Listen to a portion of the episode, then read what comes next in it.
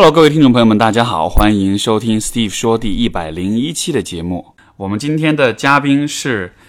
愉快的吃，痛快的瘦》这本畅销书的作者以及美食博主田螺姑娘，大家好，欢迎欢迎。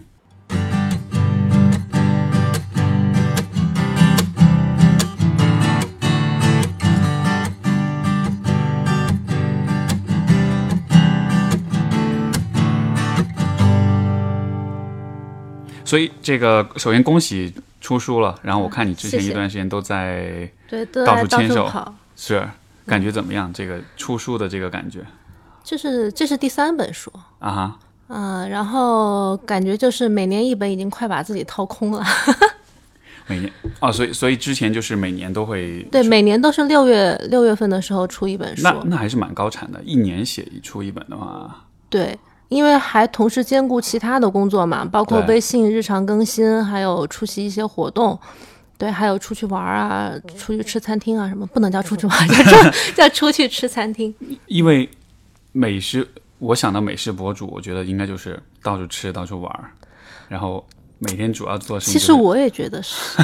就是我有时候刷微博的时候，我看到其他的美食博主就在发，哇，今天又在哪儿吃啊玩啊，还有旅行类的博主也是一样嘛，对，没错，我也觉得好羡慕啊！为什么我不是这样的呀？因为我我上个礼拜，呃，上个月去日本玩的时候，然后我白天就在外面吃饭嘛，晚上回来就写稿，有一天写到晚上四点，然后第二天再起床去吃饭，所以就是吃饭写稿，吃饭写稿这样的，吃饭写稿。所以其实没有大家想的那么休闲。可能有些人他的产出的东西没有那么长篇幅，他就是碎片化产出的话，会比较休闲一点。啊，你就没事儿拍个音那个对对对自拍，拍个什么这种啊，就是为什么我出书出的比较频繁，因为我输出的东西一般是比较长篇的东西，比较深度的，就你会比比较的写的比较细。啊，嗯，就之前写菜谱，可能一篇菜谱长的也有两三千字，就一个菜谱。一个菜谱能写两三千字。对，然后这本书写了七万五千字，那你是那你什么？你是会对比如介绍这个菜的历史还是怎么样？没有没有，我就写细节嘛，就比如你这个东西它焯水到到底是为什怎么焯水，啊哈然后那你展开讲的话，不同的食材焯水可能会有什么区别？啊，OK，所以所以嗯所以其实是不把很多细，因为你不光是去吃你自己，像你这本书其实就是你自己的，是都是你自己研发的一些做法，，对都吧？是菜谱。因为你那书我有看，有一些部分我就觉得就其实就确实是蛮细的，因为你会，你基本上是假设你的读者就什么都不会，嗯，然后所以每一个步骤会写的很详细对，啊哈。确实这个什么都不会，可能是不是我假设。嗯，怎么讲呢？就是我以前也觉得有些步骤好像特别简单，我从小就会，就辣椒炒肉这种菜，我们湖 南人难道不是从从小就会吗？那我后来发现，但是也也得有人教你啊，对吧？就是很自然而然就学会了。但是我当我十几岁就会炒辣椒炒肉的时候，我到了二十多岁，我突然觉得，哎，这个我我能感受到的更高级的一个做法，更好吃的一个做法，原来跟我以前就会的那个做法是不一样的，没错，就它有一个升级的一个感觉。所以我现在。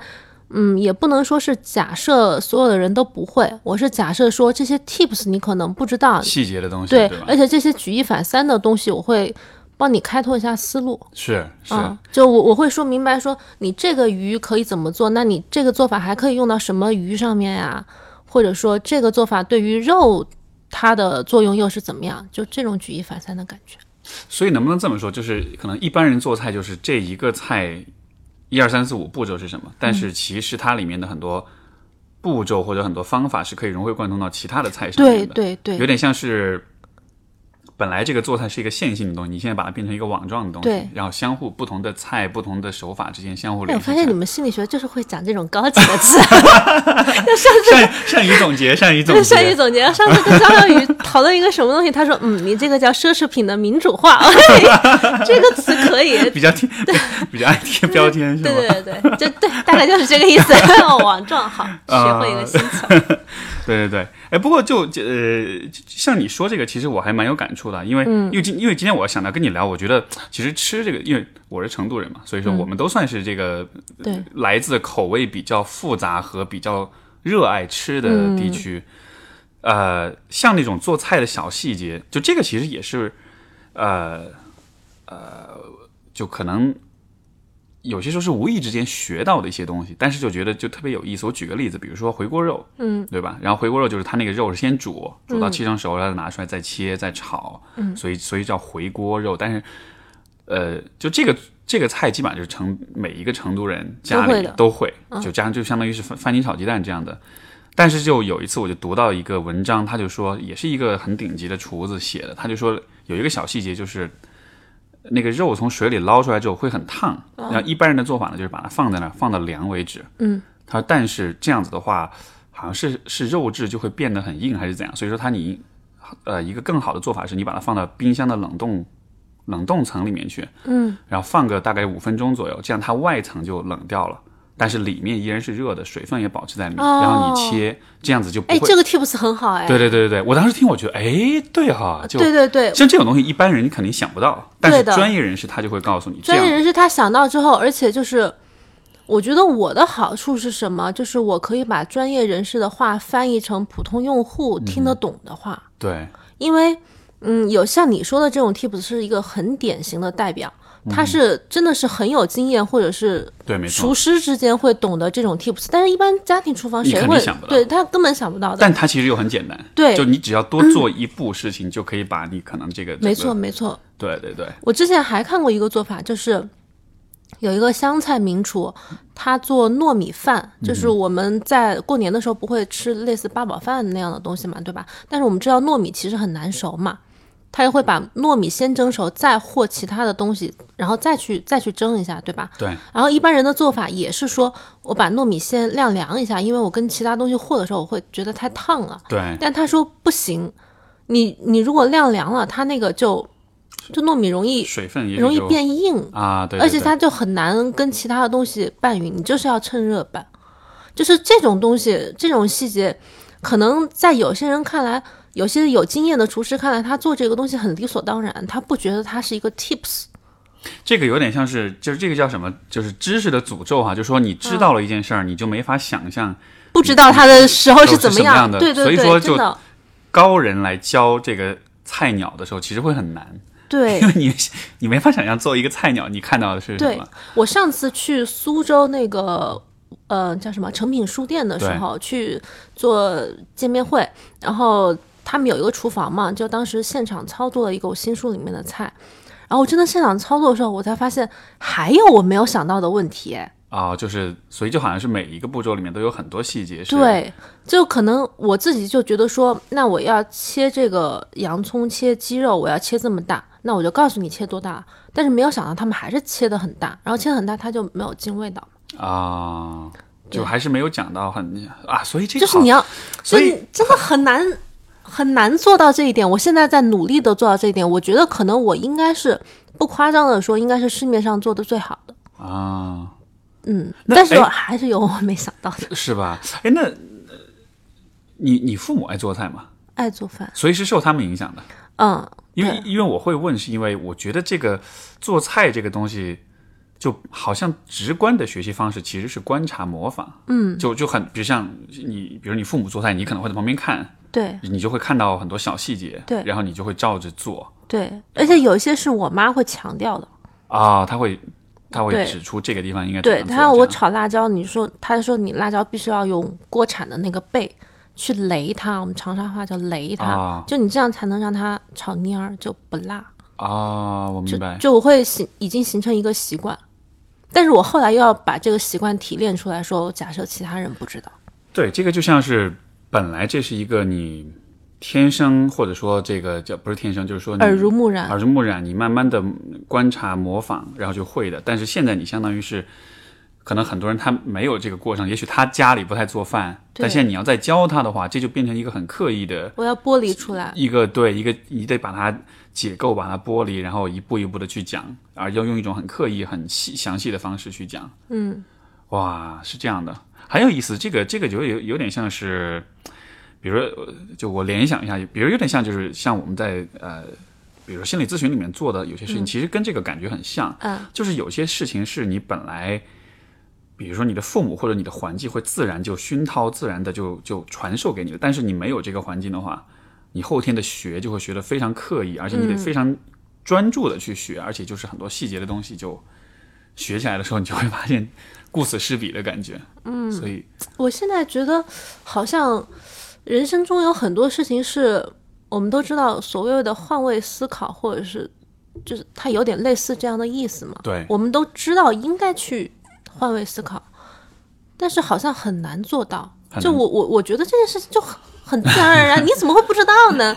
对吧？就是我们有时候不是彼此之间争论一些问题或者吵架，也是因为这种先设条件，大家就觉得完全不同。对，我现在就会觉得说啊，你不知道很正常，很正常，很正常。我可一一直对自己复述这种话。可能就还是说大家每个人的那个就成长的经历、嗯环境。一个，如果是你的父母很喜欢做菜，相比于你的父母很厌、很讨厌做菜，那可能你对于吃这个东西的整个的态度可能就是不一样的。对，或者对于一些新鲜事物的接受程度，对对，没错。那哎，那你你就你小时候，你父母他们做菜这个，因为因为我嗯，因为其实说到吃哈，就是我想起我之前另外一个朋友，也是个咨询师，叫梁红茹，然后他曾经做过一个演讲，我觉得特别有意思。嗯，因为他是做家庭治疗的，然后呢，他就是他们就家庭治疗，他就会看。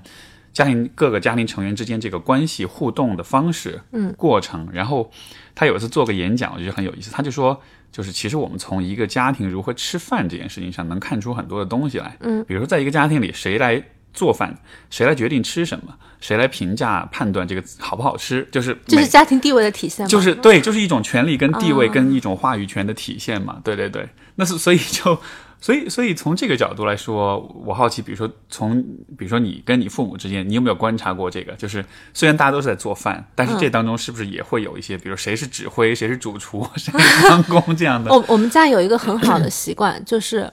谁先回家谁做饭，？OK OK，所以是这一点非常和谐，就不会说我爸先到家了，他一定要等我妈才做饭，绝对不会这样。甚至后来我如果先到家了，我也会很自觉的就会先把饭煮上，哦，所以就像是其实是一个你们三个人就，配合。而且是一个自然参与的，这不是一个说谁得做什么这样。对的，对的，我们没有没有强制说，就是好像一直是比较互相体谅的。哦，对哎，这好像这样很好哎。嗯，就相当于做菜，就其实是一个很自然的、很放松的一个过程。对，所以我现在指挥我先生去帮我做什么，我也很理所当然啊。那你就得帮我忙，大家就是互相配合的，对吧？嗯，就这一点好像是那那他什么反应？他也觉得很自然。他也觉得很自然、嗯啊，这样其实蛮好的。对，但是以前我妈会比较嫌弃我爸一些东西处理的比较粗糙，就你知道男性，对，就男性他就有些东西，这个菜怎么能切成这样呢？对之类的，就会嫌弃他。对，然后但是有些体力方面的活儿，比如如果做年夜饭。有时候会，我们家我们家三口要负责一大家子的年夜饭，有可能。那我爸可能前一天晚上就会熬夜，就要做很多东西的准备，那就是他负责，我妈就会去休息，他会自然承担这种就是男性的角色，他就付出付出更多的体力。嗯哼，明白。哎，这样子我觉得就可能也从这个角度也反映出去，可能家庭关系是一个比较平等、比较相互支持、相互配合的这样啊，嗯这很赞。我想起以前我们小就就虽然我家里只是我爸做饭为主，就他嗯比较喜欢。应该是我妈做饭做的比较多，但是我爸是比较讲究的那个。嗯，然后但跟你们就跟你就很不一样，就是每次做饭就特我们压力就特别大，因为我爸总是要指手画脚，你要做什么，你要做什么，所以每次就做饭就成了一个接受他挑剔跟批判的过程。所以哦，我们家我们家一直会有一种就是，嗯、会鼓励对方的感觉。对吧？我为什么从小就可以做饭？因为我以前刚开始做饭的时候很难吃的，就小对孩儿你拿不准，你即使看过再多次爸妈做的，你自己去上手真的很不一样。没错我，记得我第一次做是什么情况呢？就是我爸妈都没有回家，然后我到家比较早，然后没有事情干嘛，我就想，那我今天去做饭。然后一个夏天我要去煮绿豆粥，我就直接把绿豆放到高压锅里面，一滴水都没有放，就完全糊掉了呀。对，对啊锅没炸嘛，那不挺危险的吗？是我闻到糊味去关火了，就大概类似这样的。但是，但是我我爸妈从来不会在这种事情上谴责我，他可能会谴责我的是什么事情呢？比如说我把碗放到这个灶台非常边缘的位置，啊，他觉得你这很危险是是啊，呃，你要小心这个，你这很危险，很容易掉下来砸到，或者尤其是菜刀放在那种位置，你要没错，他在这种问题上会非常的暴躁，就会说，那你那个怎么怎么不能这样。但是你要把菜做糊了，或者说菜做的很难吃，我爸只有一次说，他说我好像当时是看一个哪儿的书的一个菜谱，他要用陈皮蒸鱼，但是我那个时候不知道陈皮是什么，就是广东那种干制的调料。是我去超市买了一袋九制陈皮，然后把它放到鱼上面蒸。我爸就非常勉强的吃完了，吃完之后说：“以后这个橘子皮蒸鱼就不要再做了。”就这样而已啊，他也不会不会怪我哦，那其实很温和哎，就对待、啊，他也会吃掉。也会吃掉。嗯所以其实就是你在这个过程中是一个不断试错的过程，但是你的试错之后，他们的消化，对他们的态度是挺还挺接纳，还挺就是挺支持的。他不会因为你做做了错，他就对对你批判这样的。嗯，哇，那这样子的话，就应该还是对你会非常，就是这应该是一种很支持、很鼓励的态度了。对，就是他可能不觉得这是坏事吧？就我们家一直是比较自由发展的，就嗯他只要不觉得你在做坏事情，就你爱做什么做什么，哎，所以所以我在想，这个会也许不是因为他真的没有天赋不喜欢，或者是没有天赋，而是因为他可能每次试图走进厨房的时候，因为因为因为不是每个家庭，不是每个父母都像你父母这样的，是是比较接纳你的错误的。有很多父母他是啊，你做错了一顿骂一顿，有我我我现在也经常看到读者跟我说，他说，比如说有个女生她做饭之后，然后前几次做不太好吃，然后男朋友就会说这个做的太难吃了，我们还是吃外卖吧，对，然后她的热情一下就被浇灭了。啊因为做菜其实真的是一个就你你做对了就是做对了，你做的不好你就你就你就是不好，就没办法，就它不是一个主观的东西，它确实做菜它确实有一个熟练的过程，就是很难有人说我第一次就非常非常天赋型的选手，把所有东东西都做好，特别难。尤其是你有些切菜的东西，你就是要练啊，没你没有办法啊。切菜是一个，而且我觉得就是你对味道的把握，那种感觉，该放多少盐，该放多少糖，嗯对对对该放多少醋，这个好像真的是一开始你就，我我我想到，比如说就呃当我在试图做菜的时候，以前我爸教我的，他就就这个也是他我觉得做的比较好一点，就是比如说有些菜的调味是很难的，像啊、呃鱼香茄子，嗯，就鱼香味嗯，鱼香味型，调味是很难的，因为糖跟醋的那个比例，这个其实是很，但是他就会说你就你就试着放。对对对，你放你放一点，你再尝尝完你再放，就这样子的话，他可能就给了我一个尝试空间。我也发现这个问题，因为有很多读者他就会我说这个可能要一茶匙盐，对他说我这个呃原料比较多，我能不能稍微多放一点？我当时心想，如果是我，我可能就是直接就多放一点。如果我的那个原料比你这个原菜谱的原料要多的话，对我会直接加，但是他会非常不确定的说，那我能不能再加？当然，我每次都会回啊，我说你可以，但是好像就是感觉特别不敢迈出那一步，你懂懂我意思吧因？为因为可能他没有那种就经验，因为其实因为你说就是呃。可能很多人在试图做菜的时候看菜谱都说什么什么少许，嗯，对吧？什么什么适量，然后就这个少许适量到但，是，对，首先这个少许跟适量真的是一种经验之说，对就是它不太适合新手。我现在写菜谱都会写一茶匙、一汤匙，比较精，确的比，较精确，相对精确。但是中餐它没有办法精确到克嘛，对吧？没错。就那样真的太死板了，就你也没有办法说我在做这道菜之前去称一下这个调料有多重。我一般就会说你大概一勺，对，大概大概就是这样。或者说你每次放了之后，你吃，你可能在某一个步骤里尝一下它的咸淡。对，没错，对，我会这么说，就是你在这一步上，在这一步里面，如果是炖鱼的话，你可能汤汁要稍微咸一点点啊，那他就大概知道，就是用这种比较，就你们刚刚说网状思维，就是教他说你怎么样去有你这个自己的形成一个调味的体系。是是是，所以所以就是这个是一个经验积累堆积起来的一个，就可能你放很多东西，因为就像比如说，像我做鱼香茄子这种的，就是到后来真的就是一个感觉了，就我放的时候，我我也不会刻意去看我放的，我就是一个感觉。至于放了多少，其实我并不能完全去量化它，但最后那个感就是做的多了之后，那个感觉就那个味道就越来越准确，这样的。我现在也会把自己抽离出来，就是我以前我要放调料，我就是大概就这么一撒，我就觉得说够了。但是我现在觉得可能我要更精确的告诉读者说它大概是多少，我我就会先用容器量出来，这是一一一茶匙。我放了之后，我如果觉得不够，我就会知道说，那我可能会需要大概两茶匙或者一匙半。就是你得，就你得再把你的这个。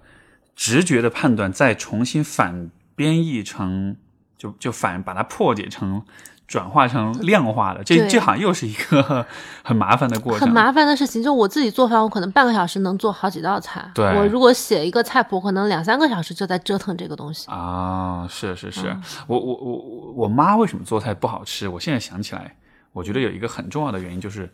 她在放调料的时候，她总是会先放，放了之后她觉得是不是不够。然后就会加一点，然后就怀疑自己，然后就再加一点，加上发现，哎呀，这个味道多了，我再拿另外一个味道补一下，就是他就会很犹豫，就是，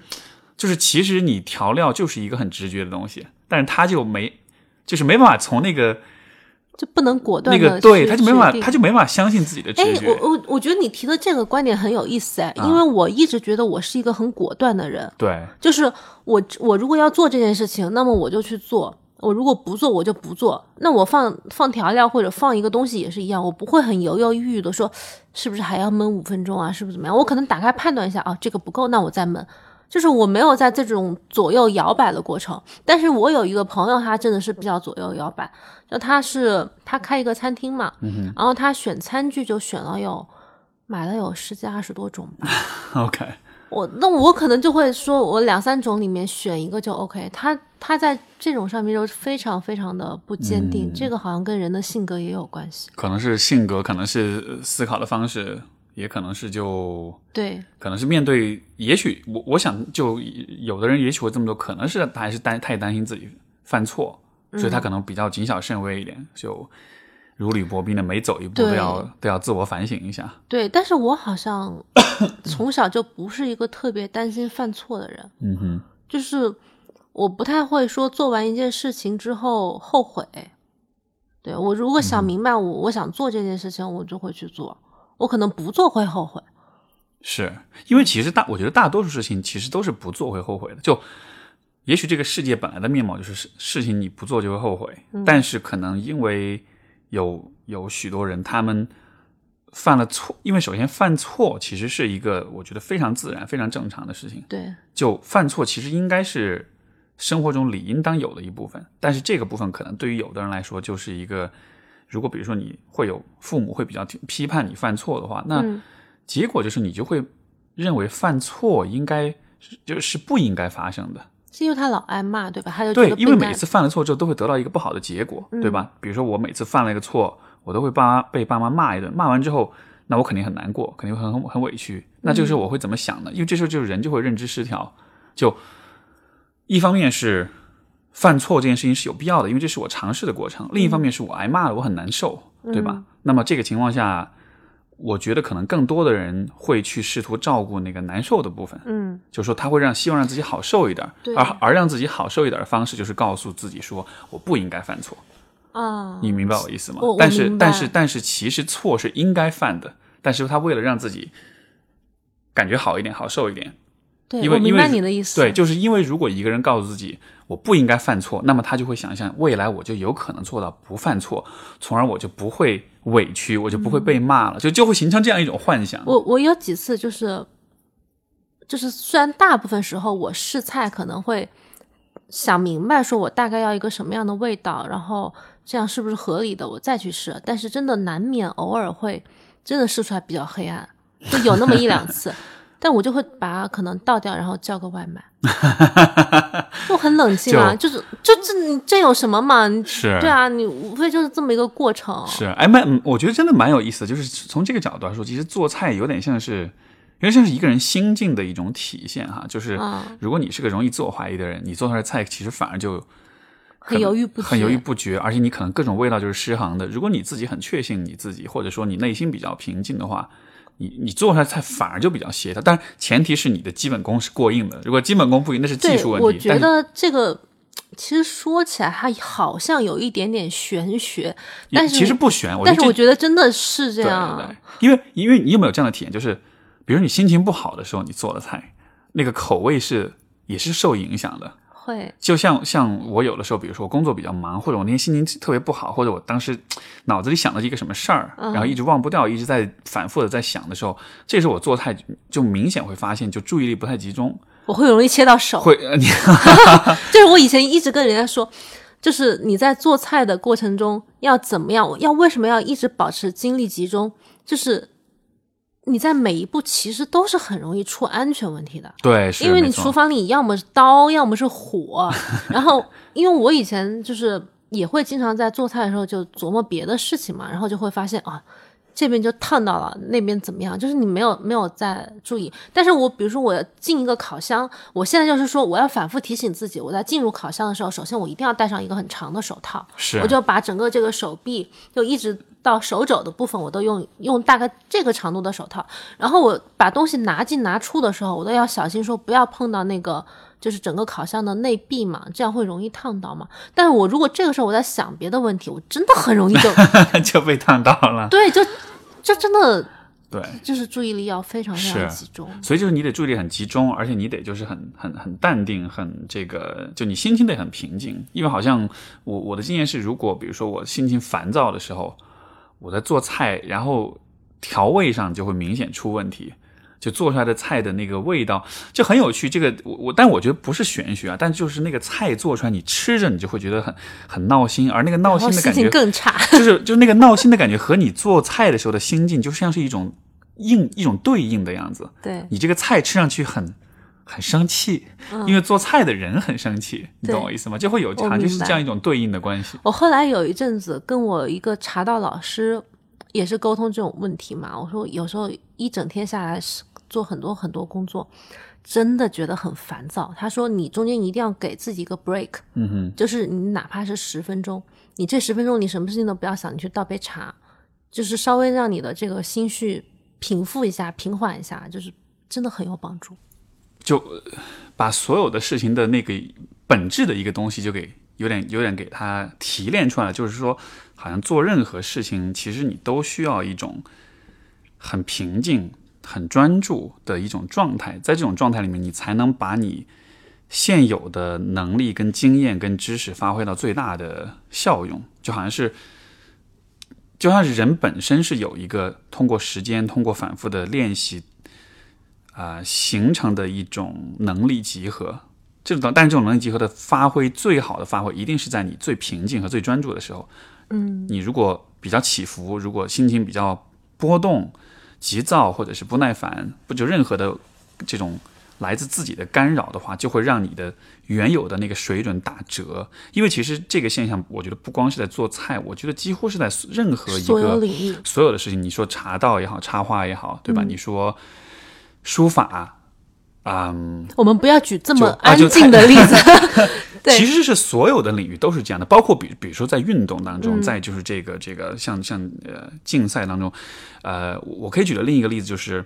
呃，之前有一段时间有跟一一些那种电竞的电子竞技就玩游戏嘛，电竞的战队跟他们合作做一些培训的项目，因为他们的这些选手都小年轻嘛，因为就是你知道玩玩电玩玩的很好，其实基本上都是那种可能高中生、大学生那个年纪的，嗯。然后就很年轻，然后他们，而且如果你是就是新秀的话，就是你刚刚出、刚刚刚刚这个走上职业道路不久的话，虽然你可能技术很好，但你心态会不稳。你遇到那种，比如说这是一场什么什么比赛，一场决赛非常重要，这个赢了就是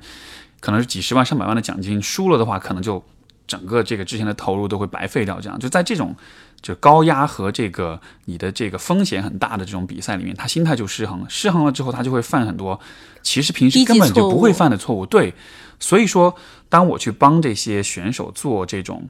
心理建设的时候，其实最核心的一个点就是让他们不论在什么情况都保持一种很平静、很专注的状态。即使是比如说你玩这个英雄联盟，你玩这个就是呃吃鸡或者什么的，即使是你比如说遭到一个挫败、一个挫折。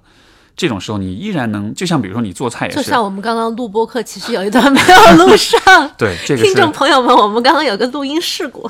我们刚刚有个录音事故，然后丢了十五十来分钟的这个对，这个，但是我们就抛弃了刚刚录的内容，然后全部重新开始，现在聊的东西跟刚刚完全不一样。完，全不一样。但没关系，我们觉得很好。对对对对对，所以所以我觉得能保持这种心态，就是啊、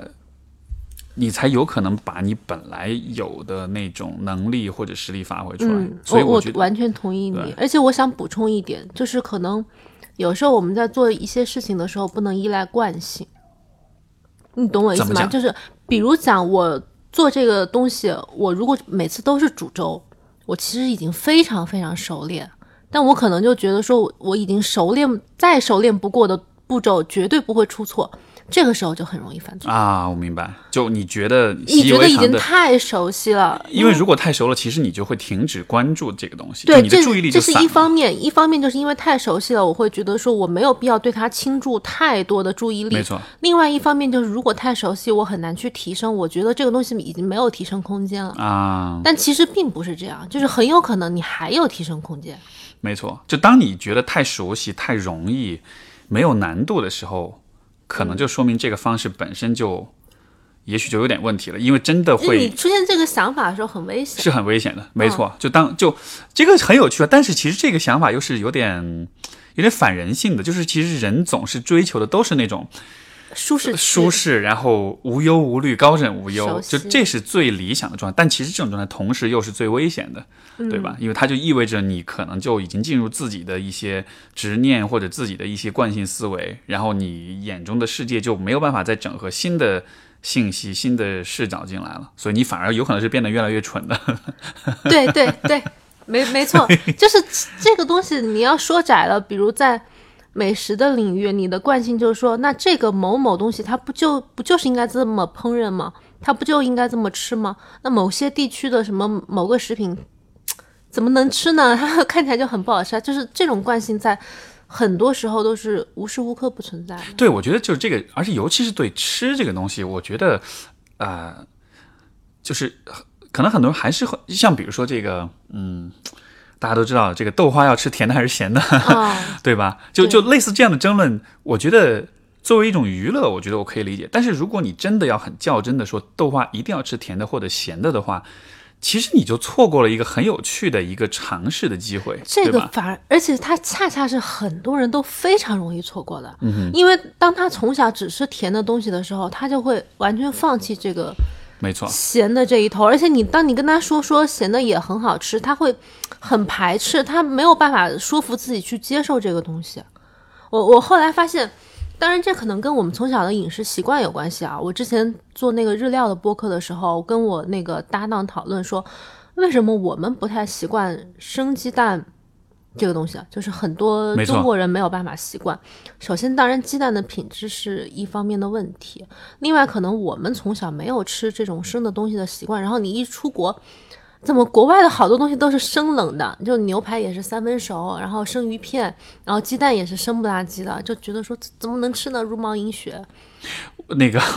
我以前就是我小时候，我记得我跟我爸妈出去旅行啊，就都是四川人旅行团，四川就走到哪儿都要带一瓶老干妈。我懂，我懂。对我们湖南人出去会带剁辣椒。然后我以前看到有一个那个微信的文章特别搞笑，就是说在湖南人开的牛排店里面，对，你最后能叫到一碗粉，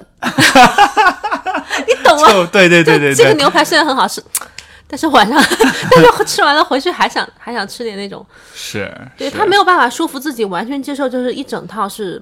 是这样西式的。哦，太多了这种经历。我我我之前我父母来上海也是，我带他们去吃那个法餐，他们就看着说，哎呀，这个东西吃点儿就行了，但是最终还是想去吃碗热热热热腾腾的米饭，对对你知道吗？然后我现在如果去日本或者去欧洲国家，就有人说，你怎么能够连续一周吃那个东西？就是你让自己完全沉浸在那个环境里面，其实是很容易接受的。嗯而且你只要找是好吃的，不是那种很难吃的东西的话，我觉得还是没有太大问题。嗯，但是真的太难了。这个这个很有趣啊，就是我我在想，我刚刚在想，这个会不会也是跟人的就是怎么说呢？可能是一种身份感有关系，就是说每一个人是，就是人总体的倾向是会试图维持一个比较一致的、比比较整合的一个身份感，就是我自己是的嗯身份是什么。那嗯当说到吃的时候，就这个也是你身份的一个部分，因为我觉得吃背后其实关联到的是很多的事情，你的过往的经历也好，嗯你的你来自哪里也好，你所归属的那种传文化呃文化也好，啊、你的家庭关系也好，就是吃背后其实赋予的是。啊、我我印象很深刻，就是那个啊、就奇葩大会有一期有一是呃那个《舌尖上的中国》的导演，陈小青，对对对，他当时做了一个演讲，他那当时讲了一个点，其实我觉得还蛮触动。他就说他们为什么做《舌尖上的中国》这么一个节目？嗯，他说是因为其实，嗯，吃对于每一个人来说就是回忆。嗯当你说到吃的时候，当你想到一个很经典的菜的时候，你永远想的都是曾经过去小时候的我所吃到的那个菜的那个回忆、那个感觉。所以，当我们去关注吃的时候，我们实际上是在，因为他就说到，就是可能现代社会就是一切都是商品化、工业化的，包括其实是。在表述情感。对他其实在表述，他其实是在带我们去回忆，去重新找回我们自己过去的那种呃那种经历。然后当时我听见，我觉得哎呀，真的太对了，因为其实你说到吃的话，就真正对于你来说，永远都能够征服你，永远都能够打动你的口味，我觉得一定是你非常熟悉的，而且是有回忆、有情绪属性在里面的。对我发现这一点，嗯，站两个角度来看啊。首先，我很同意他说的，就是吃其实是一种情感的诉求，对，就是。嗯，当我想到湖南菜的时候，我可能会想吃米粉，想吃剁辣椒这种东西，就是它是在我骨子里的。我从小就吃这种，尤其剁辣椒这种特别，它又发酵有独特的味道，然后很多湘菜里都会出现的一个调料的时候，这种情感真的很难去抹灭，我一定会无时无刻不被唤醒这种情感。但是还有另外一个方面，就是说，如果我一直陷在这种情感里面，我其实会比较禁锢自己，就是没有没有办法往外跨，往往往外跨出那一步。为什么说现在的年轻人很多他会尝试更多的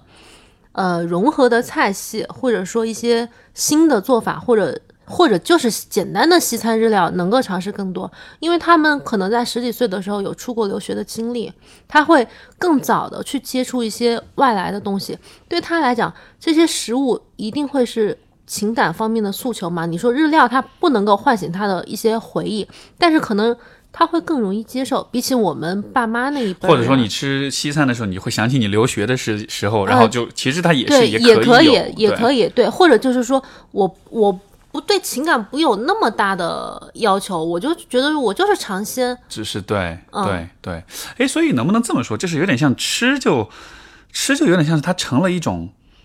记忆的载体，嗯，它是从味觉的角度来记忆，确实来帮我们回忆某些东西的。你看，像比如说刚才讲这个，就是如果你出国留学，就比如说你呃出去留学，比如你经常假设啊，比如说你你经常吃牛排，对吧？嗯。那么你在回国来之后，你就会经常吃牛排，然后你每次吃牛排的时候，你就会想起啊，我之前留学的时候就你就会想起说啊，国内的牛排真不行，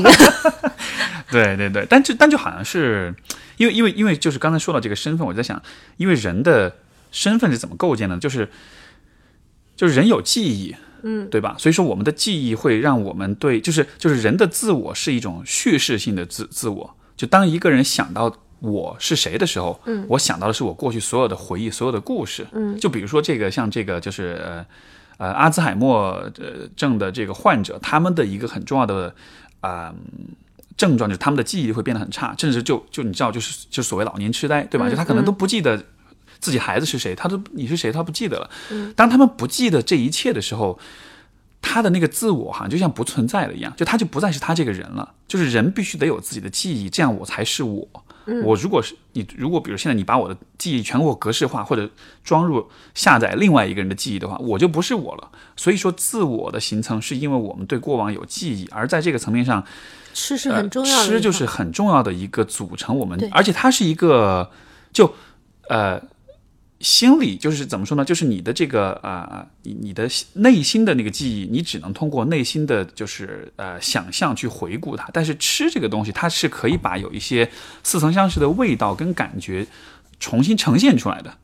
对吧？比如说，我现在吃一碗，比如说大家出去游子在外，回到春节回到家吃一碗妈妈包的饺子，他是把那个曾经的回忆用一个非常鲜活的视觉上的、嗅觉上的这个，包括可能触觉上的这个回忆，就重新呈现出来了。所以它是有有点像是一种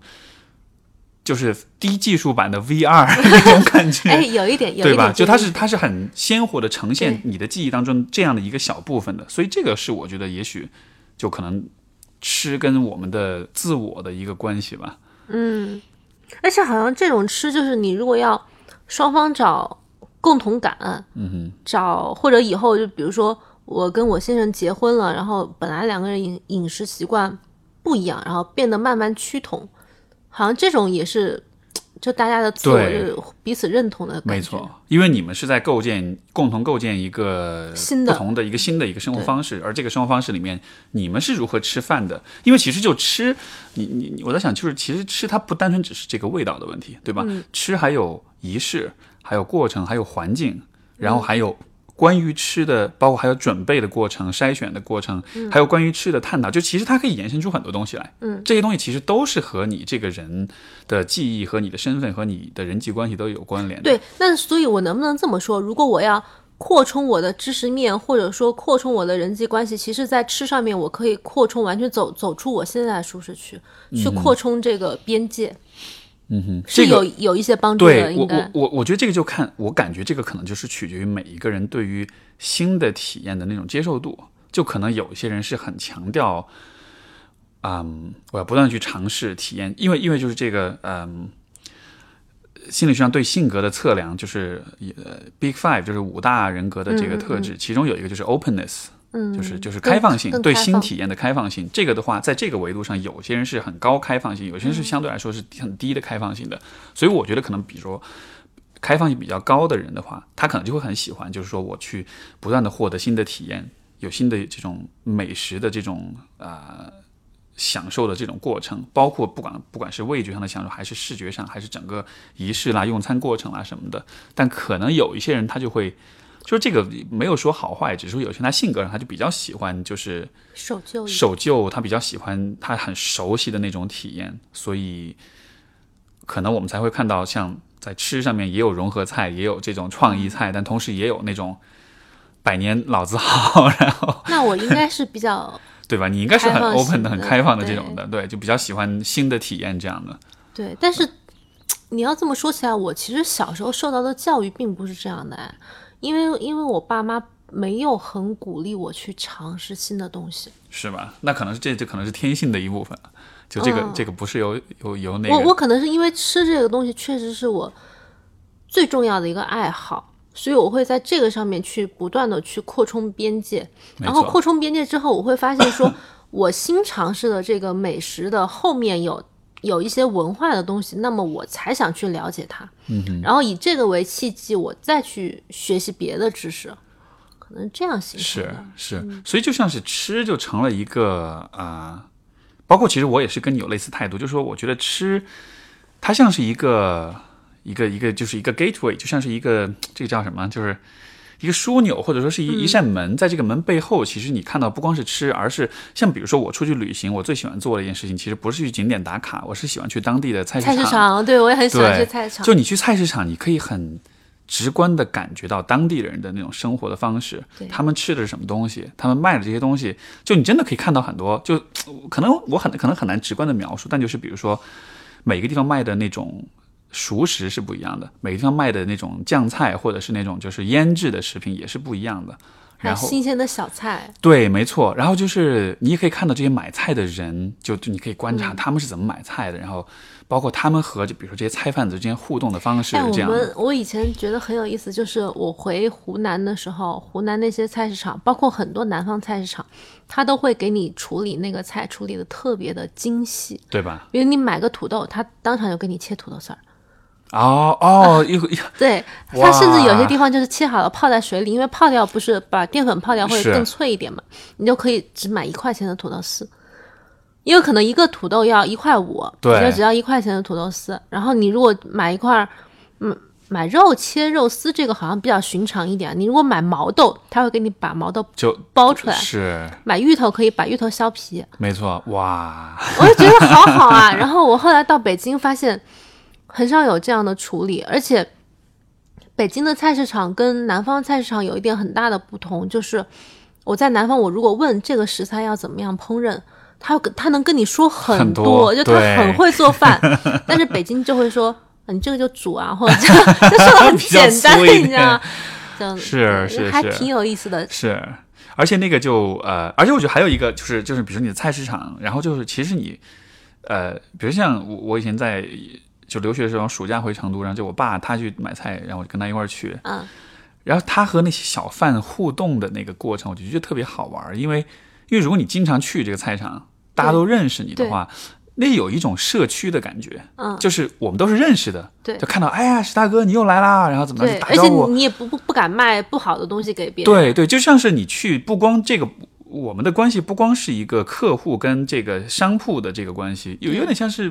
就那种关系是更亲近的，对对吧？彼此信任。对我以前刚来北京，就跟我先生一起住的时候，我去菜市场买西瓜，我就老会问我说这个西瓜甜不甜，然后我先生就说你这有什么好问的？他一定会跟你说很甜啊。对我想说那不会啊，我在家里的时候我就会问说这个甜不甜，他要敢说他要敢骗我，啊，对，那我明天一定会来骂他，，对对对对，就会有这种信任关系。是因为就因为就他一直在那儿，你也一直在那儿，对啊。所以说为了大家长远的相处，你其实得坦诚才行，对对对，但是在北京，它有些菜市场要么就很大，对。要么就人流量非常大，就是根本不是说我们俩彼此认识。没错。因为南方很多那种小区旁边菜场就那么一点点大，没，那么几个人卖菜，是是是是是。对我我我我以前在那个我以前上海就曾经住过地方，也是旁边有一个很小的小铺，然后就是他卖菜，因为他比那个菜场要近，嗯，所以我经常去那儿，然后跟他们就熟了。那两个是一个安徽的一对农民夫妇在那卖菜，然后就每次去挨给我打招呼，特别可爱，然后笑得特别开心。哎呦又来了，今天吃点什么？然后就哎这个这个好，这个今儿新鲜，就今天刚。就他会有一种，他不光只是在做你的生意，他是会，你真的感觉他是在一定程度上，他是他是在乎说你买的东西满不满意，是否合你的口味，然后也给你建议这个怎么做。当然，可能他建议的做法嗯，不显然合你口味就对对对，但是但是就是但是就是这个这个过程，你会感觉到他对你在表达着一种关心，对，因为因为可能对于他来说，他知道吃是很重要的，嗯，所以他也希望你在这件事情上有比较好的体哎，验。其实你觉不觉得星巴克一直宣传的那种社区文化就是类似这样？那我们家以前出去吃完粉，对。这粉铺的老板都记得我不要猪油或者不要什么东西，哦你星巴克人家记得是不是也是一个意思？星巴克能记得这些东西吗？就是说 美国人家不是刚刚刚刚做星巴克的时候，最早的时候。对强调说现在我觉得应该是社不可能。区文化，对。对对，就你来说啊，你这个不要冰块，对啊，是是是是是，现在可能就是这种只有在那种非常高端的餐厅或者酒店，比如说有那种有些酒店，比如说嗯，有些记得你的喜好，对有些 VIP 客人他进去之后，他会因为以前我在酒店的那个有有有实习，然后就知道他们那种就是香格里拉这样的酒店就很有些 VIP 的要客，你你去之前他会把你的整个资料就是让这些员工都知道你有什么喜好有什么偏好，然后就。但这个就只是在这种你得花大价钱才有，对，但是我们以前就真的是，以前是生活中自然而然就会有的。对啊，我走到我们那个街口去坐下来，我都不需要点，他的老板就直接把我要的那个粉和菜码就给我弄好。了，没错，没错，哎，还挺有意思的。这种感觉就是，这可能也是当我们就离开自己家乡去到大城市之后所失去的一个，我觉得很重要的，就是所谓的这种，就所谓的归属感，所谓的那种 sense of community，就是那种社区社群的感觉。就是因为在这个社群里面，因为大家彼此熟悉，所以我们之间的关系其实是不单纯只是一个交易的关系，嗯，对吧？我们其实是有那种相互的关注跟相互的那种体谅、相互的坦诚、相互的信任在里边，所以那种关系虽然也只是菜贩子，只是每天见面，但是就像我我我这个这一点就是我我爸很有意思，因为他其实他小时候就是市井里面长大那种小孩，所以所以在这个方面他其实是很看重的，所以说他跟。我们家附近的菜农也好，花农也好，就都关系都很好，甚至他有一个经常买花的一个小店，小店，人人别人的那个小女孩，他认认他做干女儿，你知道吗？就很熟那种的，因为他经常喜欢买花，所以就很熟悉。所以，呃，包括后来我们搬了家了，然后就搬到另一个地方很远了，但他还经常专门开车去那家花店去买花，就他跟他们就建立起那种这种就是在大城市里面，很难很难有很难有对对，因为大城市里面就是。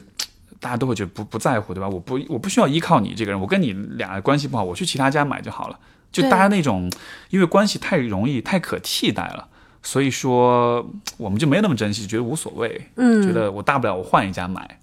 对，对，想一想还蛮可惜的。是是，就就这种关系里面是带着一种，我觉得是一种很人的那种很本能，但是很美妙的那种感觉在里面的。我们以啊、以以吃为纽带所表达出的那种，就是可能很亲近的、很很很坦诚的那种关系哈。既然扯到这个上面，对，我感觉想到了很多我已经慢慢淡忘的一些那种场景，因为在大城市真的生活太久了。我毕业之后来北京已经正好十年了。正好十年。嗯就已经我已经现在没有那种就是生活的场景感了，就感觉已经完全没有。所以是我现在我现在我现在的生活方式都是什么？嗯，买菜可能要囤好几天的量，当然是上上班的时候啊。现在可能自由职业稍微方便一点点，然后有些菜超市没有办法处理，或者我习惯说河鲜和海鲜，北京的可能品质没那么好。嗯，因为我在湖南的时候吃河鲜很多嘛，然后我要适应这边的食材，呃，什么葱姜蒜的风味都跟湖南的不一样，可能这种适应感，或者出去吃饭的时候，我已经习惯人均三百、五百甚至八百以上的餐厅，这这在湖南也是很少的。然后如果约朋友吃饭，可能路上要花一个多小时，也很习惯。对，然后吃完之后喝酒，就是所有的最新的最新的东西、最新的理念、最新的餐厅、最新的食材，很容易找到。对，很贵的东西也很容易找到。你要吃黑松露、吃和牛，都有。嗯，可能长沙没有，可能但是北京一定会有。然后，但是现在大家又流行说我要吃，要喝思慕西，对，然后要吃一些健身餐，好像整个生活方式完全不一样、就完全哎对。而且我觉得有没有，尤尤其我在想，像比如像外卖这样的东西，嗯，它的就它是很便利的，我觉得毫无疑问。但是它带来的一个很大的代价，当然环保这个方面，我觉得就不说了，说这就不说了。但是，就如果比如说你经常去一家餐厅。那么这家餐厅的老板或者是员工可能会记得你，会认识你。但是当我们有了外卖之后，我们跟我们和制作我们的食物的那个人之间的距离就更远了，我们都不需要见面。对我甚至，其实我真的很讨厌外卖这个东西。我不是因为说我写菜谱，嗯、希望大家在家做饭，所以讨厌外卖。一方面就是你说的说，嗯，少了这份情感的羁绊，而且就是我觉得外卖对于食物很大的一个不公平的地方，就是它不是在食物最好的时候呈现的。对，拿过来可能就已经凉了，或者就是对啊，就是它的味道一定不如刚出锅的时候好。这是我很讨厌的一点，就是你没有办法去公平的、公允的判断一家餐厅是否好吃。就你堂食可能你能给他打九分儿，你外卖你可能只给他打七分儿，但是这对餐厅来讲，它很不公平。就是它不是说我在乎赚你这个钱，我是希望说口碑好才能呃运营的更好。但是你就完全失去了获取这一次口碑的机会。没错，没错，而且它这种外卖的成本很低嘛，那它很多时候是比如平台补贴，或者因为很低价的人力，就是外卖员这个这个劳力非常的廉价，然后你获得了一个很便宜的东西，但这也不是食物的真正的价值。是。但可能就这个可能也是出于就经济的利益的考虑吧。你想卖出更多的量，走更多单，那你可能就对选择用这样一，种其实比较更多单，它也不是一个餐厅的良性运营的方式，就你懂我意思吧？当然，他走更多单，也许会赚很多钱，是。也许会赚更多钱。我觉得现在其实好多餐厅就他们基本上都是靠外卖，就我我就是对对可能贵一点餐厅会好，但是我觉得稍微中低档一点餐厅，我觉得很多应该都是这样吧，就他们是的，对吧？但是它其实就是只是在生产这一个菜，没错，它它肯定也不会像我们每一次专注的来烹饪一个东西，因为它反正批量生产，而且这样这味道样说损失对，而且这样说起来，呃，我觉得突然觉得好好担心啊，就是说以后我们所吃到的食物就会越来越工业化呀，越来越没有灵魂，你知道吗？就是这样啊。为什么现在那种工业化的食物现在非常多呢？然后包括很多餐厅，拿上海、杭州那边举例啊，嗯宝塔肉那个菜，它现在已经是非常非常工业化的一个菜了，就是。它有成熟的供应链来做这道菜的半成品，所有的餐厅拿出来加工一下，它的味道都是一样的。你不能说这件事情不好，毕竟它真的节省了大量的人力、物力、财力。可是，这就是很没灵魂啊。嗯，所以，所以我还挺讨厌工业化的菜的。是，而且这样子我觉得会带来一个问题，就是人们能够从食品、食物当中获得的那种体验也就打折扣了。因为每一次你吃饭都是在你家里面对着几个塑料盒。对吧？对就本来其实你吃不同的食物，你在不同的餐厅跟不同人在一起，那本来是会成为你这个人的故事的一部分。当你回忆起我以前吃过哪些餐厅的时候，因为我们因为我们说人就是记忆是构成自我的一部分嘛，所以说就你的自我就会很丰富，因为你有过很多，就从而且不光是吃，就是从你看从从从从你堵车开始，对，包括比如说你自己做饭，你还去、你买菜，因为我现在买菜，我基本上都是拿那个河河马生鲜嗯就直接送过来，也也都不去菜场了。然后就虽然确实很方便，我确实觉得这样太方便了。你下单可能一个小一个多小时就送，一个小时就送到了，就方便的我都觉得不可思议。我自己去跑一趟，说不定也花那么多时间，他直接就送过来。但是就你从你少了很多体验。你从买菜到选食材，到跟小贩的互动，到整个这个挑选的过程，回家做饭，包括像外卖也是去去用餐，去这个这个周围的环境啦、菜的呈现啦、摆盘啊，所有这些就这些元素全部就去掉了，因为我们就为了便利性把所有这些元素全部牺牲掉。对，那最后的结果就是吃就单真吃就真的变成了只是吃，只是把一个东西塞到你嘴巴里。我我很排斥，我大概公众号从两年前开始就拒绝外卖广告，拒绝肯德基、麦当劳的广告，还有拒绝那种食材料理包的广告。啊，对，现在有很多那种就是提前包装好的，因为我觉得，嗯，它太现代、太工业了，它没有没有完全没有情感。就其实，在美食行业，或者应该说在餐饮行业啊，餐饮是是更加低端的一个一个称呼。大家会说说现在的餐饮业其实是拼供应链的存在。就你供应链啊好是是是，你可以拿到很多东西，你把这个东西很便利的做出来，你就能赢。但是就是现在国内很多这样的餐饮的企业或者餐厅，它都是走这个路线，那我就觉得好无聊啊。嗯，是，而且就怎么说呢？就是你看，比如说像海底捞，对吧？就、大家都觉得哇，它特别好，都就名气特别大。但是海底捞在四川是没有人去吃的，嗯，就现在也许有，他们好像是他们好像是这两年才从，因为他们最早是从四川走出来的，对但他们前面的很多年，他们在四川一家店都没有，对，为什么呢？因为他们的火锅真的不好吃，嗯就相比于本地的很多老牌来说的话，但他就是靠所谓服务，对吧？他靠这个，包括也许也有供应链的问题在里面，嗯，它是从这些方面去去去打他的名气的。但就很有趣，就是当一个餐厅的这个呃名气是靠他的这种吃以外的因素来建立起来的。当然，服务也很重要，我承认这一点。但是与此同时就，你不能因为服务好你就忽略它本身口味的，这个有点本末倒置了，对吧？我去的核心是吃，如果你真的很好吃，我不建议你服务烂一点都 OK。哎，你这个你这个说法有另外一个极端，就是我们经常看到网上有一些批评一些餐厅的帖子，说这家餐厅虽然很好吃，但是老板脾气极其暴躁，就是就是会骂人的那种。对吧我？心想，我也没有必要去受这个气，就是它再好吃，它也没有必要说我就去在那儿非常委屈的被老板骂会。会真的到这种会骂人吗？就我觉得有一种是因为他在营销，就有一部分是营销的因素，哦就是还有对就是他反而有些人就觉得，哎，被骂是个很有意思的。对有有意思的点，对但是但是还有一部分就是可能是，嗯，餐这个餐厅可能客流量特别大，真的老板会比较暴躁，啊，脾气比较不好。但是我觉得，就不论你看很有趣，就虽然你是被骂，但是这个被骂也是一种有情绪、有情绪属性的一种东西。就就你吃了之后，你可能觉得，哎呦被骂了，我有点不爽。但是你想起来这件事情，你想起来他们家的吃的，你是会有情绪波动的。啊，就你懂我意思吗？就是虽然那个是一个负向的，是一个情，就是愤怒的感觉，嗯但是是有波动。它不像比如说你吃了一个东西不温不火的，然后就也许是吃的东西是一样口味，但是你没有情绪上的反应，你想到你就只是哦它很好吃。对，但是如果是这样一家餐厅，一想到这很好吃啊，但那老板特别特别特别特别气，就特别暴躁，所以我吃那个体验就觉得啊好不爽对。但是至少这样会比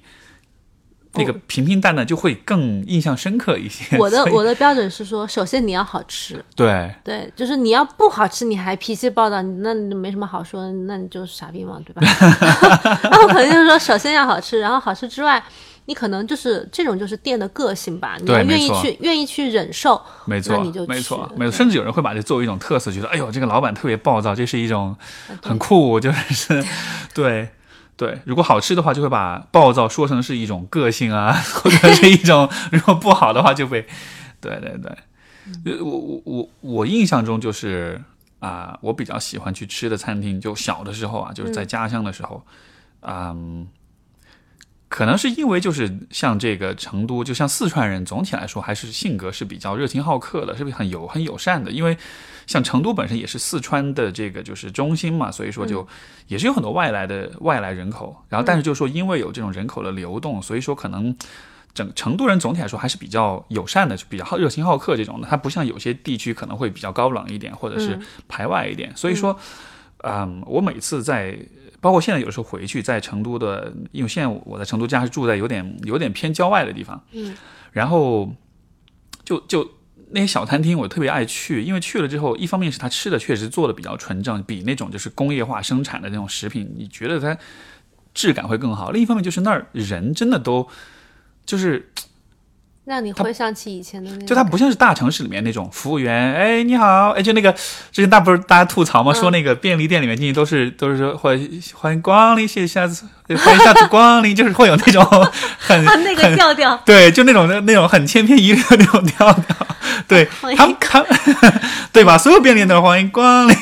的，对，就是就是你去了这种地方之后，然后然后那些人就他们的那种。就是呃，这些就是收银员也好，老板也好，这个小小伙计也好，就就他是很原生态的状态，他没有经受过那种标准化的训练，他每一个人的个性性格就是很鲜明的，就是很直接的体现出来的。然后有些人就尤其那种可能嗯中年大妈，他就很友善，乐呵呵的，哎呀，你今儿又来了，你吃点啥呀？怎么样的？就那种感觉，就虽然那个餐厅可能就是一个我们说苍蝇馆子，就是那种其实就挺挺挺脏挺破那种，就没有很很很很很很 fancy 很现代啊那样，但是那个感觉你就会觉得，我去这个地方吃饭，嗯，我得到的不仅是胃口上的满足，因为你周围的人的那个关系会让你觉得这个环境是一个虽然很嘈杂很繁忙，虽然不是那么的干净，但是它很鲜活，它很而且它是一个就是很 inviting，就是很让人想要进去的，让人想要待在那儿的那种感觉。然后吃完之后嘴一抹，然后看哎老板娘跟你招打个招呼，然后就走啊这样的。所以这种这种感觉，我觉得真的就还是在像你在大城市，你去个商场，你去个这个一个美食街什么的，然后可能就会比较难有这种，因为嗯，因为店员都是这个受到的都是统一的训练，然后他们可能自己对他们做的事情也没有那么的喜欢。他们有些日料店的讲欢迎光临跟谢谢，就是那种发音也非常不标准，因为他就死记硬背下来，然后对很对对奇怪，，是，所以就真的是，我觉得给你做饭的人，他真的得他自己很，他自己得很怎么说呢？他真的是得喜欢这个这个事儿，他做出来的东西才能让你觉得是有灵魂的。我现在 觉得说，我为什么鼓励大家还是经常做饭，在家吃饭呢？因为这种体验，你可能一顿两顿的并不觉得。我不是说完全不能点外卖，对我有时候忙的时候我也会点外卖，对但是你真的长年累月下来一直是吃外卖，就健康问题这种我们都不讨论，嗯就是你情感其和回忆会缺失很大的一部没错分，，没错，非常非常无聊。你后来一回想说，你今年都啊日子过得怎么样啊？全是外卖盒的 身影，是是是，还挺无聊的。是，而且对，因为其实嗯，吃其实是一个很个人的东西，对吧？就你没有任何人能够告诉你你应该怎么吃，你应该吃什么。就吃可能是我们生活中为数不多的还能够体现我们偏好跟喜好的一个领域。但如果在这个领域你都需要用一种很工业的、一种很量产的一种方式去、去做这件事情的话，那可能就就，但是这个我可能有点呃说的，也许这样子有点太极端，但就是有点像是 像是你生活最后一块儿属于自己的阵地都要被都要被割让出去的那种感觉。对，不过现在看还是有很多人他会他会愿意去找一些美食，就是很多那种号他也会说我们。就是什么这个城市里面最近又有什么新餐馆啊，它有什么热门的东西啊，然后大家会去会去跟随嘛，会去跟风。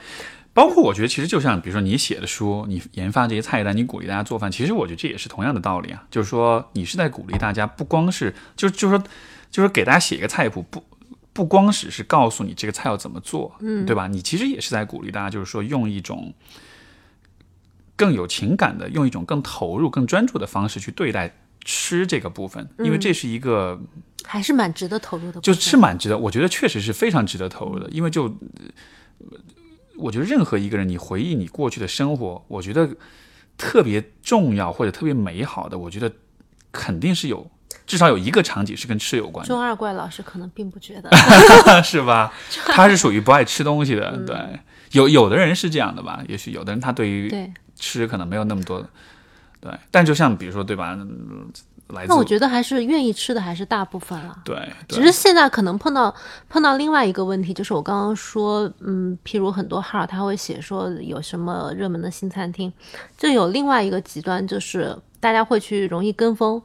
像网红餐厅、网红餐厅这样的，然后他也没有去辨别这些餐厅和食物出品是否真正好的能力，是，他就觉得说我打卡了。我来了，这个时髦的东西我体验了，我发了朋友圈了。对，我觉得这也很无聊啊。这个，这个，我觉得啊，因为你知道这个 Instagram 的出现，就对它颠覆了很多事情，颠覆了很多行业，比如说设计行业，比如说这个艺术行业，包括就是美食，我觉得对吧？现在很多网红餐厅的主打重点是它的装修、它的用色、它的摆盘。是要适合餐具，要餐具。你知道那个就是美国有个很有名的烹饪学校，它的简称叫 CIA，就是我不记得全称是什么的，但是它跟那个是同名叫 CIA。他们现在也新开了一个课程，就是食物摄影，因为现在厨师们他们在社交网络上的运营也很重要，就他会他会出这样的课程，说你要怎么样去把你自己专门拍怎么拍你自己做的菜啊，拍你的餐厅啊，拍食客啊，我觉得。好奇怪，就是好好新的一些。但这个怎么说呢？因为本来就说人的这个，你说人大脑信息输入百分之是七十还是八十都是来自视觉，所以视觉是一个最主导的信息输入。我觉得也不奇怪。我我不可否认说，确实是一些摆盘很漂亮的东西或者装修很好的餐厅，它能够带来很愉快的体验。但是另外一方面就是。他能够花精力和研发的时间在吃上面的，相对肯定会少一些。没错，因为尤其是国内这种本身这些网红餐厅，它底蕴没有那么深厚。没错，它不是说我已经有很多东西可以拿出来了，我我只我只是可能先有了一个装修，而不是先有了一堆食物。就我先有了一个装修的 idea，然后再来开这个餐厅。那你可想而知，食物可能就是比较拼凑的一个菜单啊。我觉得就是说。一边是视觉上的这种，对，呃呃，获得，但是另一边，我觉得跟视觉相对的，其实不单纯只是味觉，因为其实也有你的用餐体验，也有比如说这个，啊，你跟商家之间的关系，对吧？就我觉得，比如说你这个餐厅装的很漂亮，你摆盘很漂亮，很适合拍照，这个其实也它也没问题。但是问题是，这样的餐厅它往往是在吃，就是在食物的品质，包括可能在服务。啊，上面因为很多人来，因为所以说这个可能服务员接待大家的方式也是可能就很怎么说呢？就是很很板着脸，或者是很不 care、很冷漠那种的。就来的人多嘛，无所谓啊。就是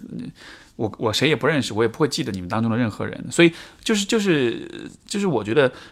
对应拍照视觉上的这个方面的这种强调，另外一端就天平的另外一端，它不单纯只是口味的。缺失，我觉得他同时缺的是你和这个餐厅的关系，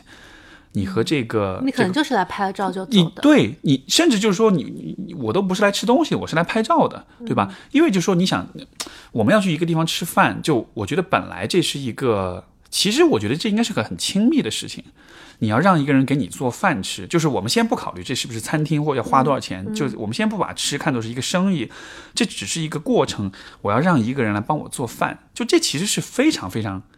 对亲密的事情。就现在他可能有些网红餐厅，他在推荐菜单的时候，他甚至会推荐说这个这个拍照比较好看。啊，而他在食物造型上，他也会优先考虑，没错，怎么好看？我觉得这个真的这就有点像是导对，就我我我我打一个可能不恰当比方，就有点像是你跟一个人谈恋爱，但是你跟他谈恋爱是因为他长得特别帅，一起拍照特别好看，所以你每次跟他出去约会，你就只是拍照。但是这个人那那可能还要看点别的。但是没有斯斯蒂夫老师还是很帅的，没有没有，就不但就是我就说就是有点把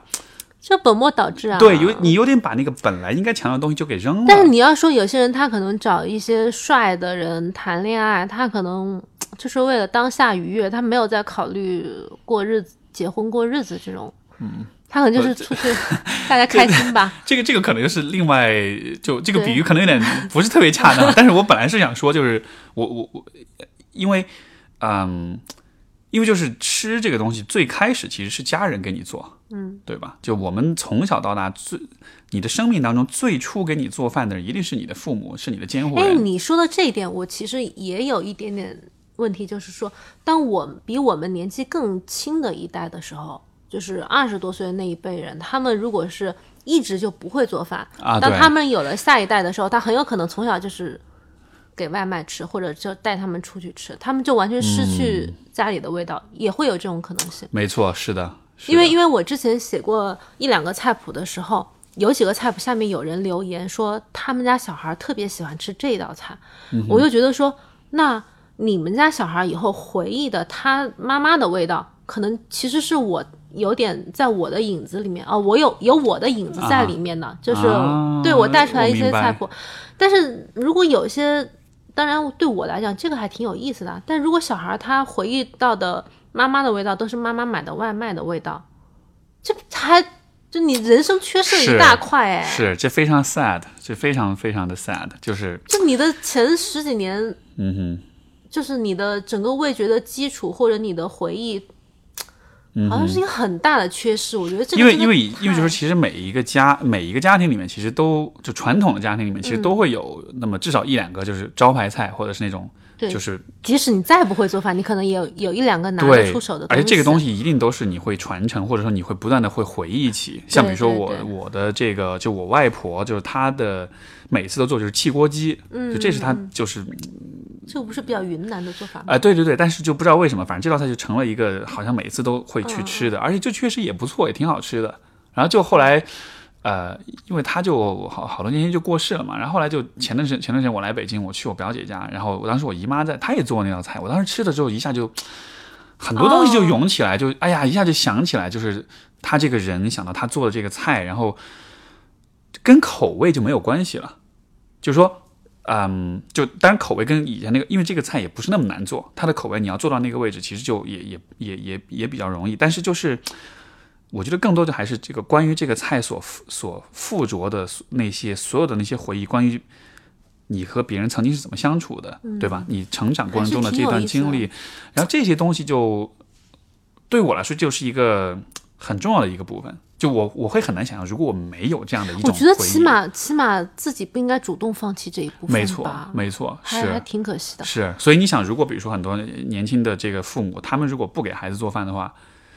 你的孩子以后当然不一定是不一定这些孩子都能意识到他缺失这块，但是就如果让你自己想想你，让你主动放弃这块，让你把你这块记忆给删掉的话，我觉得可能没有人愿意吧。对啊，因为就人生当中最美好的东西，其实就那么几个几几件事儿，对，而这个一定是其中之一，对吧？所以。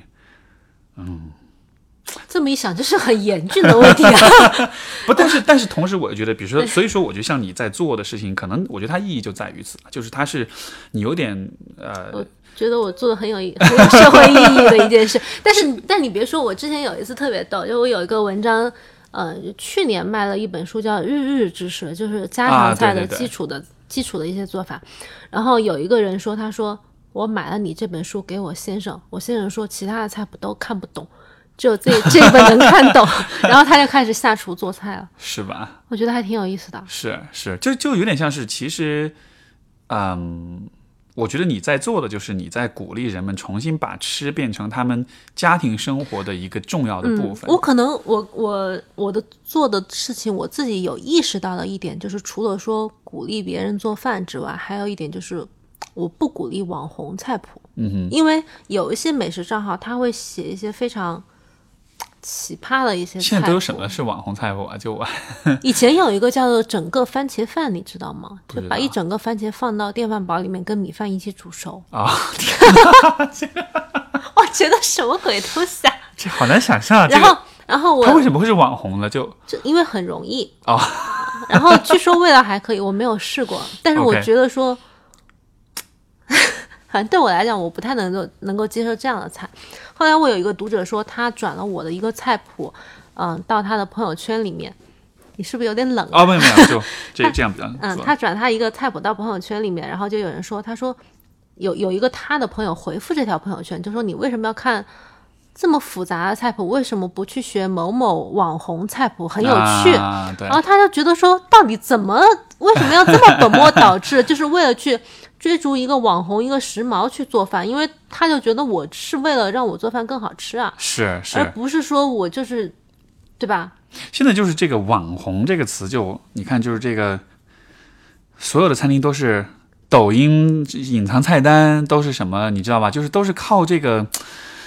流量呀，靠网红啦，对靠这样的一种爆款啊，就是这样的，就好像是所有这一切都跟都跟流量都量脱对，都是跟流量关，都都脱离它本质了，对吧？比如说一个、嗯一个餐厅或者一个菜，就它到底好不好吃，它做起来的过程到底怎么样的？我觉得我一直在跟这样的事情做斗争。没错，比如我写菜谱，我知道说一篇文章里面有十个菜谱，其实转发量会更大。比如那种什么十大什么什么做法，或者你一周七天早餐不重样的做法，这个转发量一定会更大，一定会有更多人关注关注。但是我可能写，我还是会写一篇菜谱。没错，没错。这其实是一种很反潮流的。但是，就我觉得这样可能是比较正确的方式吧。可能可能我觉得就是潮流跟反潮流，其实它的存在也许都是有它的意义的。就比如说潮流的东西，呃，事情也有人在短平快、简单粗暴，然后可能对于很多大多数人的大多数时候，他就他也需要，对吧？很很容易、很快，然后他的选择的过程很简单，思考的认占用认知资源很少。但是反潮流的东西可能也是在。我觉得这个可能我们只是自我安慰啊，但就说是，呃不管你是一个多么粗糙的人，在某些时候你还是想要去得到一些可能比较有价值、有意义、比较精致的东西。我以前有一个那个读者，就我每年年终的时候会写一个年终总结，然后就大概回顾我这一年又做了什么样的东西。对，我有一个读者就说，他说我本来取关你了，因为觉得每篇文章一进来就教我怎么做菜，就好严肃。然后他说，但是我后来有一天想做饭的时候，我就还是搜了你的菜，重新来关注。是我心想，OK，那也可以了。这这这也可以了，对对，就你认可，就是在在做饭方面还是 follow 我比较靠谱，我觉得那也挺好。嗯，对对对，这这很重要，这很重要。就是就是我我觉得这个我们说的深一点，就是其实是一个人怎么对待自己的方式。你愿意用一种网红的流量的一种 这你愿意个朋友圈简单粗暴的，对，对用就是你愿意用这样一些东西来来取代你自己的选择，还是说你愿意自己选一些你发自内心喜欢的？你你在乎的，能让你感到温暖，能让你感到快乐、感到幸福的东西。对，其实我非常理解有些有些年轻人，他觉得我就是想图个开心，就是朋友都在玩的时髦的东西，我也想玩，我我特别能理解。对，但是可能他也许过一阵子他的想法会不一样。这个会不会也是跟就是说，嗯，可能年龄年龄层有关系？大了，对，就可能人在二十几岁的时候，这个这个我套用个理论哈，就是说这个、这个呃，就是从发展心理学角度来说，这个呃呃，就是埃里克森讲人的发展阶段嘛，他就说在人在、呃，比如说在。啊啊，具体的这个年龄的分布我忘了，反正大概在某一个阶段你，你注重的是你的自治，就是你的自理；在某一个阶段，你注重的是啊，这个比如说自信的建立；某个阶段是身份的建立。在二十几岁的时候，我们最终最看重的其实是什么呢？就是我们和他人的关系，就是亲密关系、朋友或者是恋人这种亲密关系的建立。就二十几岁的人是特别在乎的。他会他会要跟其他人融入，对对，所以就说可能也许是在二十几岁，就你比较年轻一点的朋友，他们会比较注重的是我有没有跟大家打成一片。打成一片，我也没有哎，确实是哎，我我好像过了三十岁之后，我没有那么在乎旁边人的看法，就是我觉得我这么做就是对的，或者哪些饭局我不想去，我就不去，对。或者就是别人他觉得我。我现在做的事情有问题，我只要自己想明白了，我就会觉得说我懒得理他，没错。或，也没有在强求说自己一定要，嗯，每个月跟朋友聚会几次，嗯哼。就好像把这一切一切的事情突然看得很开。我以前就是就可能就大约倒带到比如说五年前或者是八年前，嗯那个时候我的周五或者周六的晚上，我要是没有出去玩，我要是待在家里，我会觉得自己是个 loser，你知道吗？哦就，真的是会觉得哦，我好挫啊，我居然没有局，没有局，对，就特别特别那个自我批判。我现在周末我觉得没有局，我觉得哎挺舒服的，嗯挺放松的。我我我懂那个心态那个变化真的很有意思的，可能就是也许过了这个阶段，可能比如说过了三十之后的话，对你可能更关注的就是一些更关乎品质的东西，因为可能你玩了这么，我自己个直观的感受是，玩了这么多年，你会发现 Steve 老师说他玩了这么多年，就各各种各种这个对兴风作浪了这么多年，然后就发现其实最终留下的东西还蛮有限的。嗯，但一个帅哥说他玩了这么多年，留下的东西很有限，这句话 值得人咀嚼。嗯，值得咀嚼，值得咀嚼。对，就对，就大概就是确实就是这样对。就就就是可能在那个阶段呢，你也需要这样的一些经历来充盈，就是你这一个部分的回忆。对，但是你就就就有点像是，比如说是这个气球，它只能吹这么大，嗯，对吧？你到这儿你就你没法再往里吹进其实那。个年纪可能没有没有想明白自己到底想干嘛，就没什么事儿干，就太闲了，还是。对，而且可能在二十多岁的时候，其实你还。其实我们并不是特别了解我们跟别人的关系，这个是怎么样一个，就是人际关系是怎么样一个东西。所以说，就你可能需要有机会去探索、去尝试。所以是一种假性亲密关系吗？呃 我觉得是一种实验性的亲密关系，就是你你你你看上去亲密，但实际上你你是在当中是在寻找很多答哎案。，对，是的，我现在跟朋友的亲密的感觉就是，我们可能三四个月不见面，但是如果我朋友他突然发生了一些困难的选择，就是他的他突然在，不管是他的生意或者是他的这个人的这个人生的阶段，他出现一个非常艰难的选择，我们可能会长谈一次。对。就这种这种是真正的亲密，我觉得。对，我我我会在我那个微信里面，我会有一个这样的 tag，就是有几个朋友是打上这种、啊。这样的 tag，就是我们可以平时不聊天，是是，但是就一旦聊的话，就还是很可以非常深入直接的来聊天，嗯，还还挺有趣的。所以我在想，也许这个我不知道这也能否也还是把这样一个现象也和吃这件事情联系在一起，就是当我们在嗯，因为现在主流的消费呃现我就是比像吃这个东西，尤其是可能这个。比如在社交媒体上，在朋友圈、在微博上，就主流的消费群体其实是年轻人，所以这一个群体的人，他们对于吃也好，对于时装也好，对于任何东西也好，他们的那种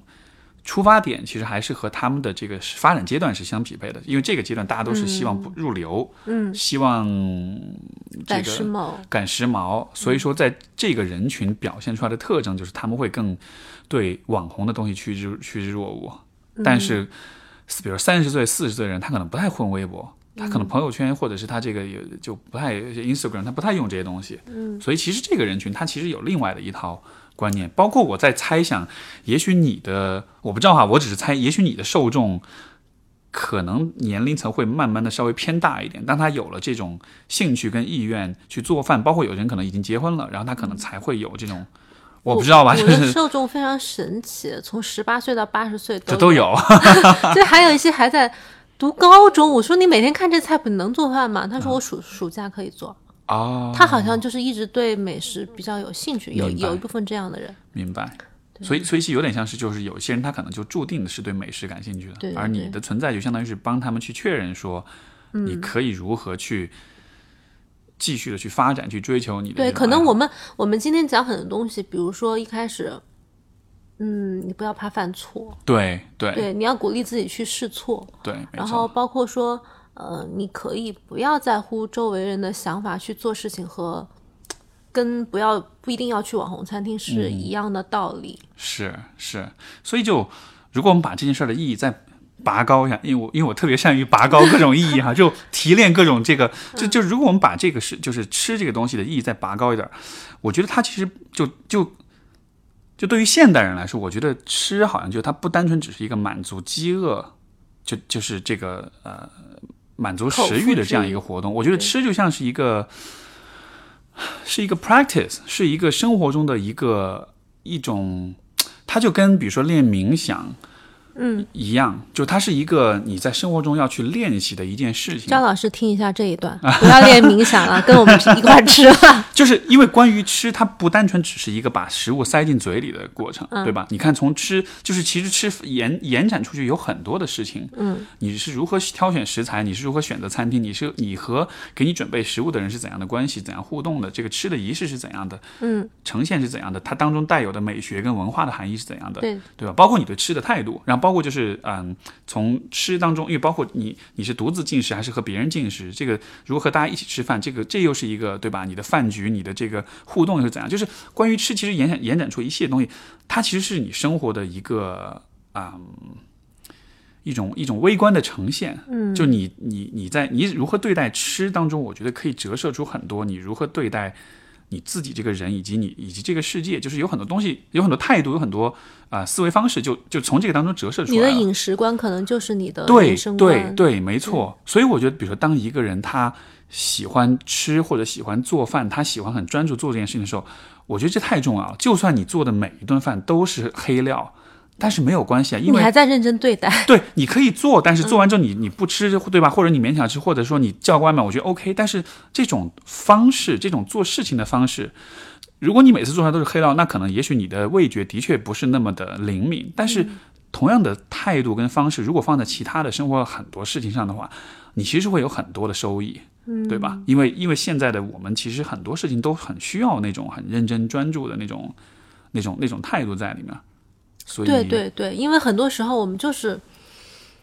很浮躁的在啊，对待。对，是是，尤其在这个时代，对吧？在这个互联网、这个抖音、微博，在这么一个流量时代，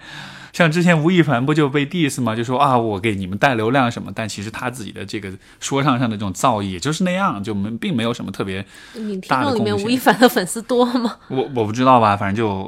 我嗯不知道，反正无所谓，就取关就取关吧，没事儿的。对对，不，anyways，就就是就是，我觉得这个是一个环境，我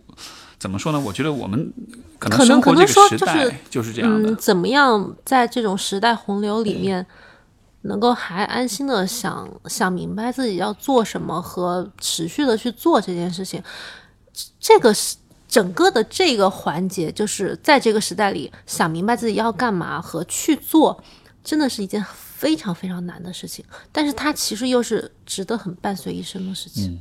你会因此觉得会有无力感吗？就是那种很渺小、很无力的感觉。嗯，偶尔会有，就是比如说当我在 diss 流量的时候，但实际上我知道，确实我需要流量，对，因为因为我现在我的本职工作现在就是一个博主，那我说我拒绝流量这是不可能的，我也希望流量越多越好，但是我只能说在这种流量氛围下。我可能没有随波逐流做那种为了吸引流量而做的事情，没错，这已经是我的极限。没错，没错，嗯是这种，就是这种，有的时候我也会有这种困惑，就比如说像播客这个东西，对，播客其实也是这样的，对对对。它也是一个，就是这种长播客，对吧？因为你的播客大概也是一一个个小小时。对吧？就其实这个也算长播客了，对。基本上超过半个小时就算长播客了，我觉得，啊，或者甚至二十分钟，嗯，就这样的形式，其实真的并不是特别利于流量跟传播。所有的平台的编辑都会告诉你，你应该做十分钟、十五分钟，短平快加一个这个。我觉得短平快这件事情，包括什么微博九宫格，还有那种碎片化的内容，就像一种 baby food，你知道吗？就是只有一点点东西，你还得给它嚼碎了，还是特别浅显易懂的那种，然后大家觉得哦转发，对对我觉得好无聊，大家沉下心来看一下，是 看一下那种就是长的东西，还是会更有好处。可可能我我觉得可能就是呃两种东西都要有，就是 baby food 也要有，在有的时候你消化不良的时候，你吃点这种易消化的东西，我觉得也 OK，对吧？就像比如说我们心情不好了，看点无脑的美剧、韩剧，对，放松一下，我觉得也行。但是但你不能说以为这是一一直这样切，这这不是唯一，对吧？对就应该是有。呃，当我们需要更细腻、更精致的东西的时候，我觉得能找到嗯你的书也好，能能听到我们的播客也好，就嗯。可能这样子想可能会平衡一点吧。要不然，我觉得那种，因为之之前我真的是那种无力感是是比较强的，就是那种就是那种其实你觉得在跟整个世界的氛围做斗争，就对，但是后来我就觉得，其实不需要从一定要从斗争的角度看这个问题，这这不是斗争，这只是一个不同，只是我们只就不一样而已，这只是不同的选择而已。所以，